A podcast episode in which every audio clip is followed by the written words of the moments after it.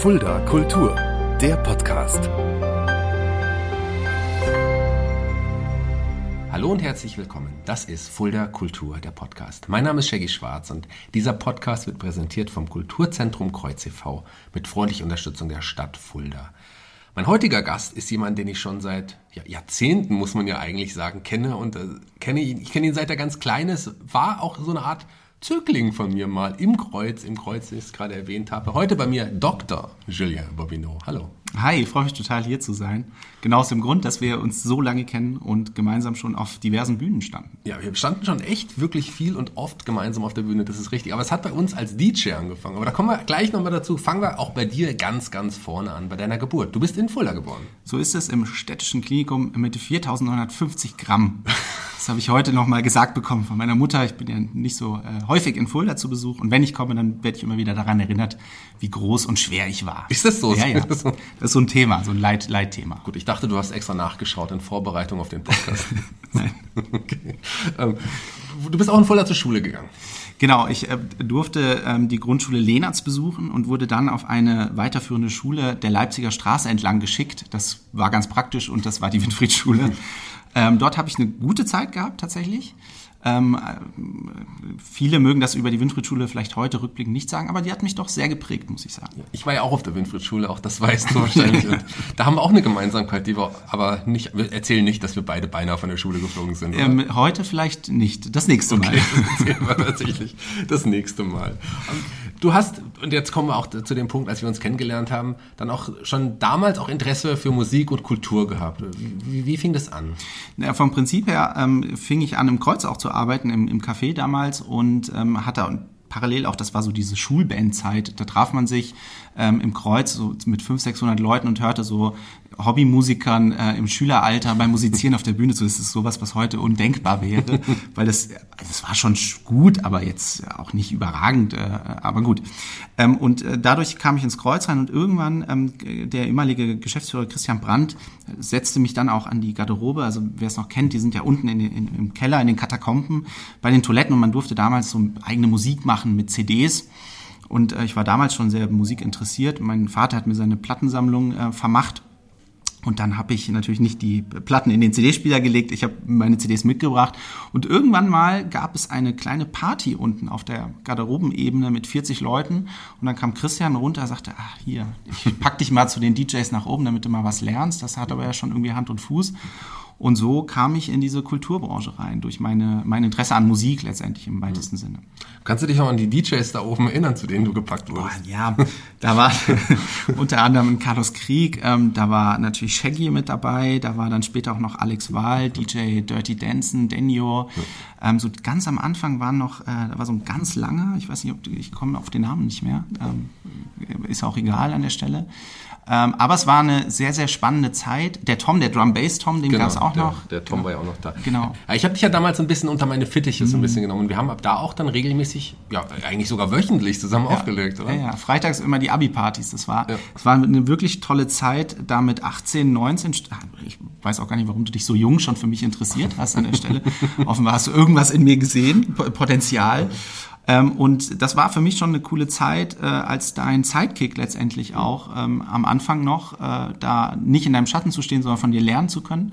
Das war toll und dann irgendwann auch aufzusteigen, auch als du dann noch andere Sachen gemacht hast und dann da mal alleine zu stehen. Und dann kam ja noch ein weiterer kongenialer Partner mit dazu, der Johannes Reis, ähm, DJ Ri Sunrise. Sunrise, Sunrise. genau. Was, was, der, der Johannes, ähm, auch schon lange nicht mehr gesehen. Der ja. wohnt noch in Leipzig. Der gell? wohnt in Leipzig, der hatte ja einen Club dort, ja. ähm, der muss dann leider zumachen wegen der Gentrifizierung. Ja. Also da wurde dann irgendwie so ein Hipster-Wohnblock hingestellt und äh, ja, ich glaube, ich, glaub, ich rufe den mal an.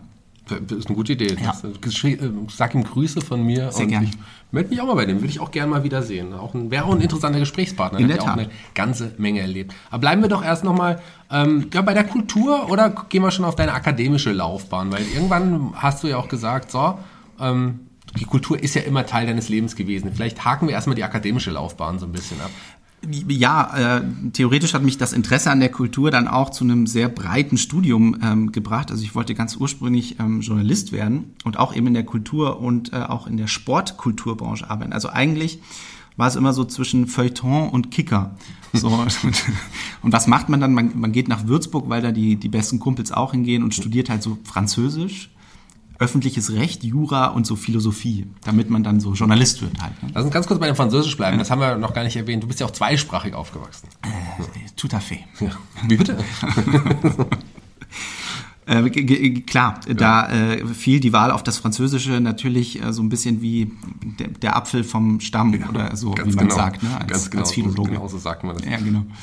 Und äh, das Interesse an Kultur habe ich während des Studiums, ich meine, ich habe mein Studium tatsächlich zu weiten Teilen finanziert, auch noch durchs Auflegen. Ne? Also ich bin ja auch dann, es war eine schöne Zeit, weil man ist, man hat dann studiert so von ähm, Mittwoch bis Mittwoch, nein, natürlich nicht, von, von Montag bis Freitag und ist dann so freitags heimgefahren und dann ist dieses Homecoming, war dann immer Johannes, der damals auch in Würzburg mhm. studierte, mhm. witzigerweise, zum Teil sind wir in Fahrgemeinschaft nach Hause gefahren sind wir dann ähm, äh, freitags im Kreuz aufgetreten und samstags dann im, im Club 24, später im Nightclub. Mhm.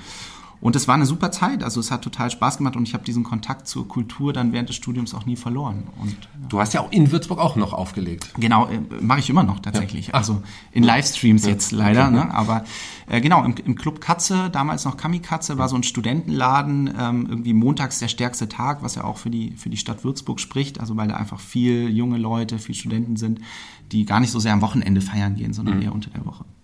Was hast du eigentlich genau studiert? Also ich habe es ja natürlich stehen, aber erklär, erklär es uns doch mal ganz genau. Ja, sehr gerne. Also ich habe ähm, damals noch studiert, als es noch nicht so, so stressig war wie heute mit Bachelor und Master, sondern ich habe noch ähm, einen Magister gemacht.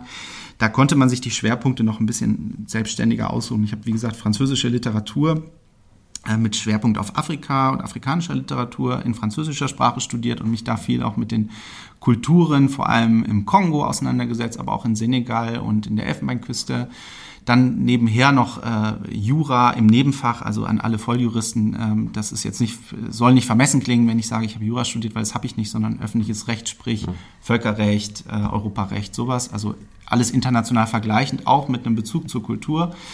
Also du siehst so, dieses Interkulturelle zieht sich letztendlich durch meinen Lebenslauf, wenn man so möchte. Und die Philosophie hat mich schon immer interessiert, so gerade so Ethik, Moral, ähm, so auch so aktuelle Fragestellungen wie die Triage haben wir schon, habe ich vor 15 Jahren, haben wir schon über Medizinethik im, im Philosophiekurs ähm, geredet und all das zusammen war einfach, um mich breit zu bilden. Das spiegelt auch so ein bisschen meine breiten Interessen äh, wieder und hat mir unfassbar viel Spaß gemacht. Das glaube ich gerne. Dich hat ja auch, was schon während des Studiums auch ein paar Mal nach Afrika dann verschlagen? Genau, am Ende dann. Also ich habe meine Abschlussarbeit ähm, geschrieben über Patrice Lumumba, den ersten Ministerpräsidenten der Demokratischen Republik Kongo, der unter ganz mysteriösen Umständen, heute weiß man, wie das passiert mhm. ist, aber damals ermordet wurde. Man weiß jetzt heute, die CIA hat dahinter gesteckt und der belgische Geheimdienst.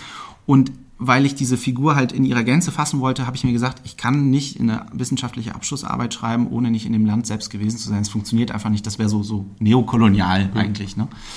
Und ich hatte eine tolle Zeit. 2012 war ich das erste Mal in Kinshasa. Ähm, und das war unfassbar bereichernd für mich. Und ich habe da wirklich Freundschaften auch geschlossen, habe da viel an der Universität äh, im Umkreis gelebt, habe da auch gelehrt, habe Deutsch als Fremdsprache unterrichtet mhm. an der Uni für, für Studenten von der, Kinsh äh, von der Uni in Kinshasa. Und das Land hat mich auch nicht mehr losgelassen. Ich bin dann 2013, 2014 nochmal hin ähm, und jetzt durch Corona leider äh, war geplant, letztes Jahr nochmal hinzufliegen. Mhm. Aber gut, aufgehoben ist nicht auf, nee, umgekehrt. Ne? Ja, umgekehrt ist es genau. Aber immerhin. Ähm, du hast dann auch promoviert noch. Ja, genau. Ich habe dann diese Arbeit, diese Magisterarbeit ähm, äh, etwas ausgebaut. Also etwas heißt äh, 700 Seiten noch mehr dazu geschrieben. Nein, Doktor, ich habe das, Herr Doktor.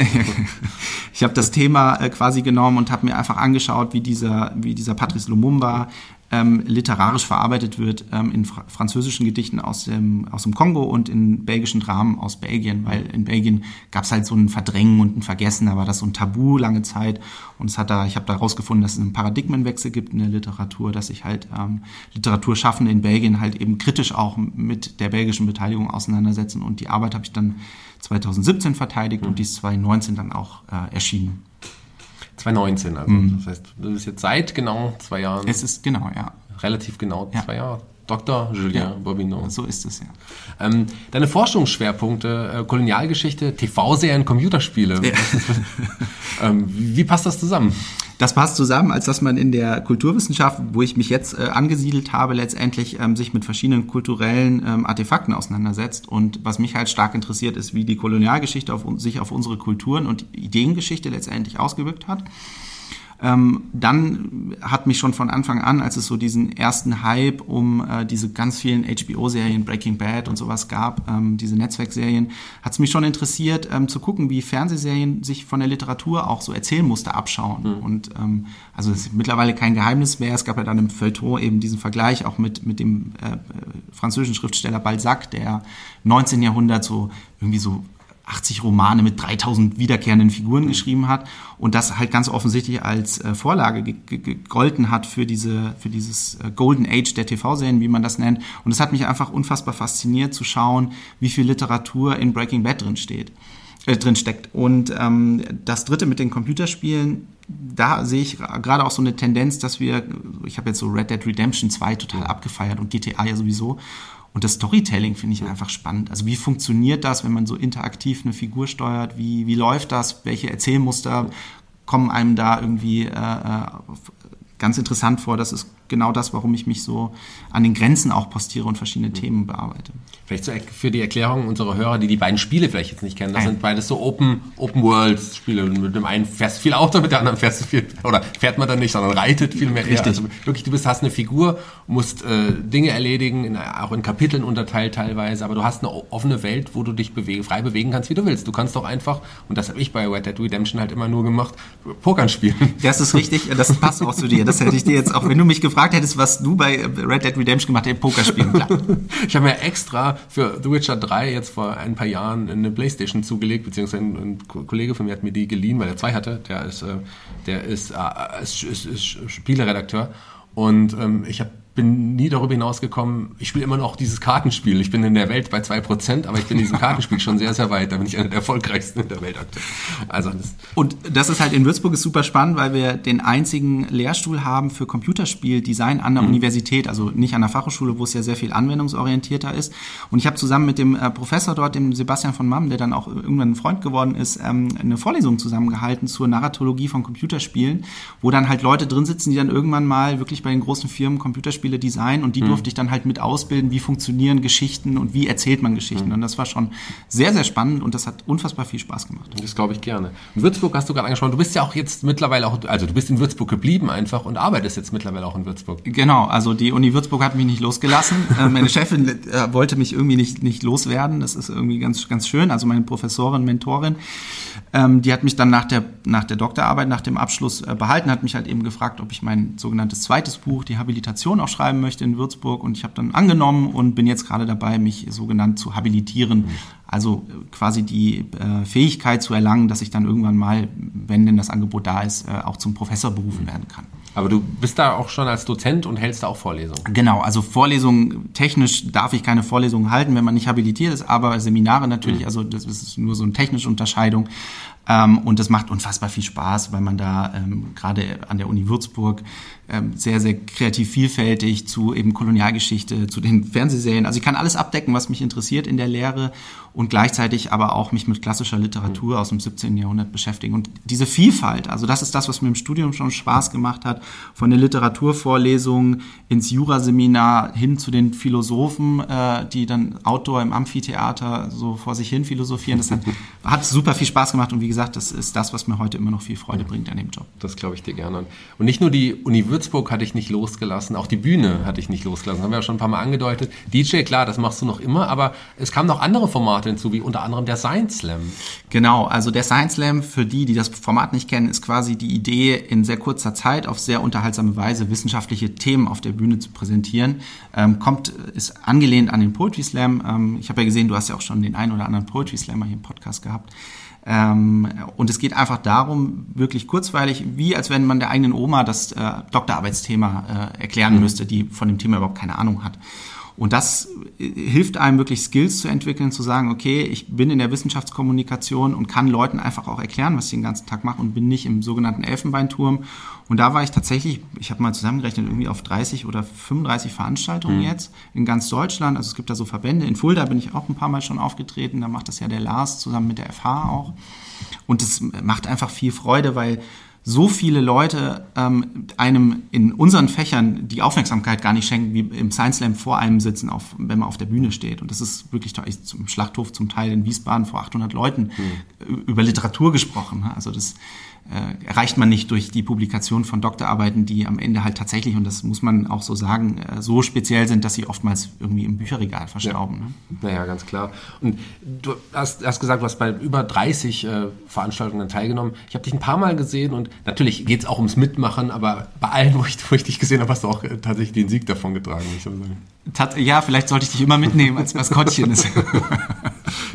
Ja, vielleicht hilft das. Vielleicht habe ich am lautesten geklatscht dann auch für dich, das mag sein. Aber nicht nur der Science Slam, du hast noch andere Formate geschaffen, äh, hier auch für, für dich. Ähm, Bingo, erklär mal ganz kurz, wie, wie, wie das genau aussieht. Also gut, Bingo kennen wir alle, ja. aber das ist natürlich nicht das klassische alte Bingo, wie man es so kennt. Richtig, also der ähm, Markus Sennefelder äh, und ich haben auf äh, Idee und Anraten hin von äh, Felix Wessling und Paul Pawlowski-Rotenbücher, äh, auch allseits bekannte Stadtgesichter, ähm, und zwar hat sich das etabliert auf den Weihnachtsfeiern von Heimat, Alter Schule äh, und ähm, Löwe damals noch, dass wir ein Schnaps-Bingo spielten. Und ähm, ich war als DJ für die Musik verantwortlich und der Markus Sennefelder zunächst für die Moderation. Und irgendwann hat sich da so eine fantastische Dynamik zwischen Senne und mir entwickelt, dass wir gesagt haben, okay, wir machen das jetzt auf jeder Weihnachtsfeier. Und dann haben wir irgendwann gesagt, okay, wenn das schon mit den Gastroleuten so lustig ist, dann bieten wir das doch mal als Konzept an. Und haben wir es in der Heimat auch zweimal gemacht und sind da tatsächlich ähm, rausgekrochen, weil wir wirklich bei jedem Bingo einen Schnaps aus, ausgeschenkt haben und mittlerweile spielen wir das mit ein bisschen größeren Sicherheitsvorkehrungen und mit weniger Schnaps und jetzt haben wir es äh, in Corona-Zeiten aufs Digitale ähm, überführt und machen das jetzt via Zoom beziehungsweise also via Teams online und das funktioniert ganz gut im, im Fotostudio vom Johannes Ruppel mhm. ähm, und das macht unfassbar viel Spaß. Äh, Grüße hier an, an Senne, der, der einfach da auch einen super tollen Job macht. Ja, auch ein cooler Typ, auch ein Absolut. Fulderer Stadtgesicht auf jeden Fall. Bingo-Format habe ich übrigens auch. Bingo Beats bei mir. Das ist ein Musik-Bingo-Format. Mhm. Das, äh, anders als, als dein Format, aber auch da haben wir wieder Parallelen, wie witzig. Die Lesebühne, auch da Literatur, wir wissen, das ist ein, ein, wichtiges Steckenpferd von dir. Natürlich bringst du das auch auf die Bühne.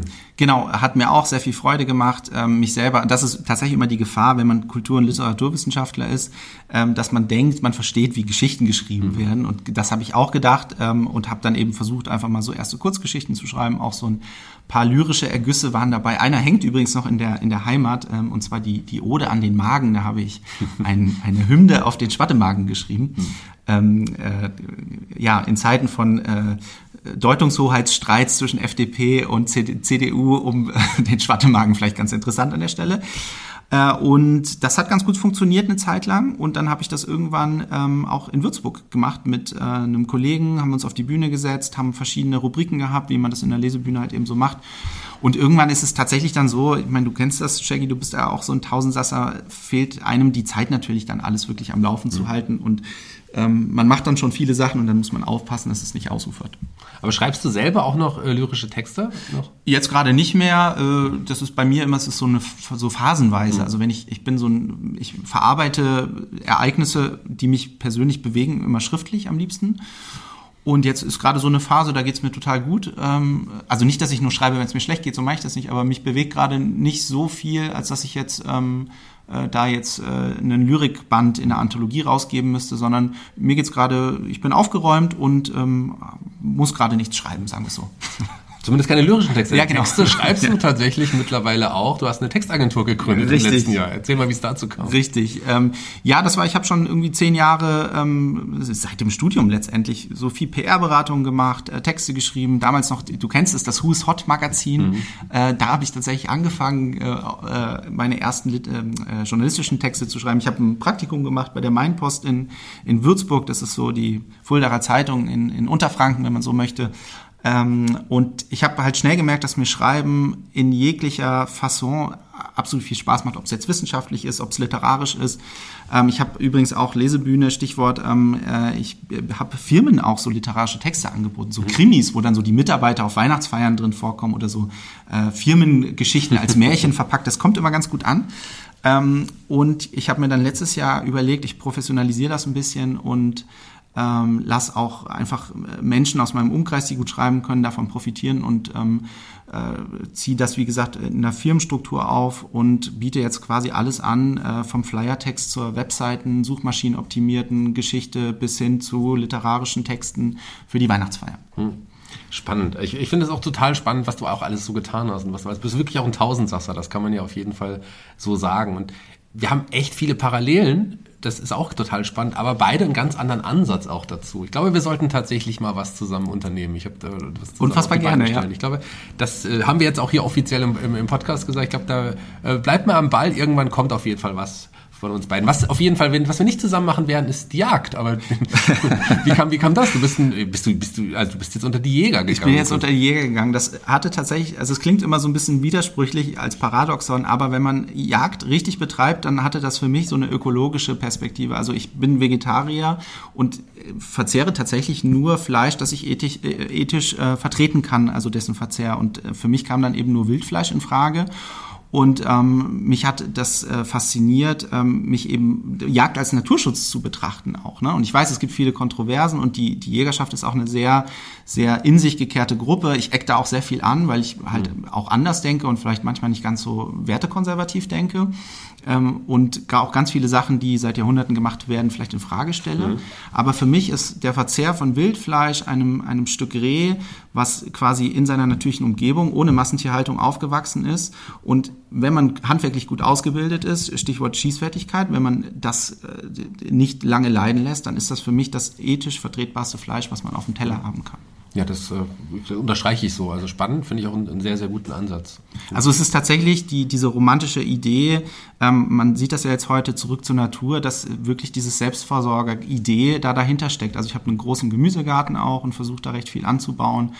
Ähm, ich bin so ein Anhänger von so Clean Eating, mhm. also wirklich so wenig Zusätze wie nur möglich ähm, und mache so alles selbst, so Ketchup, Pasten, äh, Wildfonds, Knochen auskochen, also so wirklich so dieses, was unsere Großmütter und Großväter wahrscheinlich noch weniger, mhm. aber für die war das ja selbstverständlich und für uns heute greift man halt irgendwie zum Pülverchen und denkt sich, ja, wird schon werden. Und äh, dieses Zurück dahin, was für unsere Großeltern ganz normal war, das finde ich ganz spannend. Hm, das finde ich auch total spannend. Lieber Joel, ja, für dich, auch für dich äh, kam dann im letzten Jahr wie für alle anderen eine Pandemie auf uns zu. Was hat das für dich bedeutet? Was hat das aus dir gemacht? Naja, vom Prinzip her bin ich sehr, sehr privilegiert, weil ich äh, im Würzburger Umland lebe, einen recht großen Garten habe, wie ich ja gerade sagte, und sowieso schon, also in der Wissenschaft ist Homeoffice kein neues Konzept. Also ich habe sowieso nur drei Tage äh, zwei, zwei Tage die Woche war ich im Büro, also immer dann, wenn ich mhm. unterrichte oder wenn ich äh, irgendwelche Gremiensitzungen habe. Und ansonsten ist man in der Wissenschaft ja so ein, so ein Einzelkämpfer, Einzelkämpferin ist vielleicht das falsche Wort, aber man ist doch sehr mit sich selbst beschäftigt. Mhm. Und ich kann zu Hause, ich arbeite am liebsten im Garten, ich arbeite am liebsten draußen im Freien, weil ich lese viel, ich schreibe viel und wenn dann ein Vogel im Hintergrund zwitschert, dann inspiriert mich das. Und deswegen hatte das für mich jetzt erstmal, was meinen Arbeitsalltag angeht, im Homeoffice überhaupt keine Einschränkung.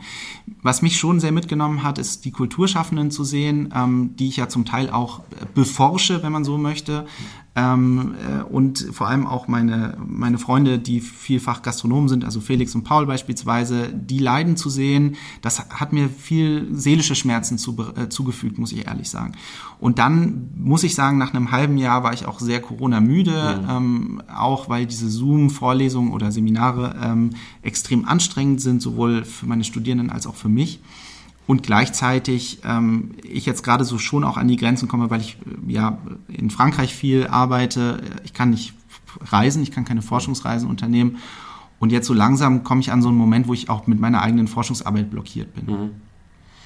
Vermisst du das, diese Forschungsreisen? Ja, absolut. Also es ist total absurd, weil ähm, wir sind ja chronisch unterfinanziert an den Universitäten, gerade auch in den Geisteswissenschaften und man ist da sehr man muss da selber gucken, dass man sich Drittmittel heranschafft über irgendwelche Stiftungen. Und ich hatte halt ein super erfolgreiches Jahr 2019 am Schluss, wo ich äh, irgendwie so kleinere Summen eingeworben habe, aber so drei, vier und ich konnte die halt noch nicht ausgeben. Das heißt, das Geld liegt jetzt so, also ich bin total privilegiert, habe das Geld zum Reisen und kann aber nicht reisen. Also es geht da um eine Reise nach Frankreich, um eine Reise nach Spanien und eine nach Senegal halt auch.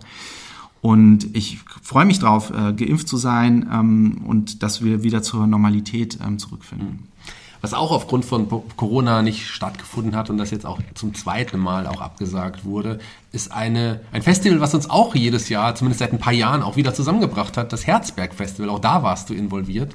Was waren denn da deine Aufgaben? Da gibt es ja ein, neben den äh, zwei musikalischen Hauptbühnen und der dritten kleinen musikalischen Bühne gibt es ja ein sogenanntes Lesezelt, ähm, was sich für naja, Theateraufführungen, für Kindertheater, für Lesungen, für Poetry Slams und auch für kleinere, na, etwas tiefgründigere musikalische Veranstaltungen, so Singer-Songwriter anbietet, weil es einfach so eine kleine muckelige Wärme äh, versprüht, die man auf einer großen Bühne jetzt nicht so erzeugen kann. Und da war ich zusammen mit meinem lieben Freund Philipp Schmierler ähm, jahrelang der sogenannte Stage Manager. Also mhm. ich habe mir das so beibehalten und so zu nennen. Das ist äh, total äh, albern, aber gut. Hast du auch so ein, so ein Stirnband oder ja, ein Hut, wo das drauf ja, ja, genau. T-Shirt brauchen wir nicht. Nein, nee, nee wir, wir, waren nur oberkörperfrei damals. Nein. Ähm, und da haben wir uns getroffen, weil du seit drei Jahren äh, dann auch moderiert hast auf der Bühne. Genau, genau, stimmt. Seit drei Jahren schon mittlerweile. Ja, genau. Krass. Und für mich ist das schön, weil ähm, ich habe da sehr viele 我 Aufführungen aus dem Kulturbereich gesehen, habe halt eben die Künstler äh, und Künstlerinnen betreut. Ähm, Lars Ruppel ist da ja auch jedes Jahr und da hat sich auch eine Freundschaft entwickelt, die total schön ist und die sich, also es gibt so, so, so Herzberg-Leute, die sieht mhm. man dann so einmal, einmal im Jahr auf dem Herzberg bei Lars, wir sehen uns dann doch ab und zu mal öfter, weil er mich auch zu Science Slams und so ein, einlädt, aber so Nils Früchte nicht ist so ein mhm. Poetry Slammer, den sehe ich dann immer nur auf dem Herzberg und dann ist es so, als hätte man, als wäre das letzte Herzberg so vorgestern gewesen. Ne? Mhm. Und das ist total schön und ähm, ich habe mir da immer gerne einfach eine Woche Urlaub genommen, äh, um da zu sein. Also mhm. schön.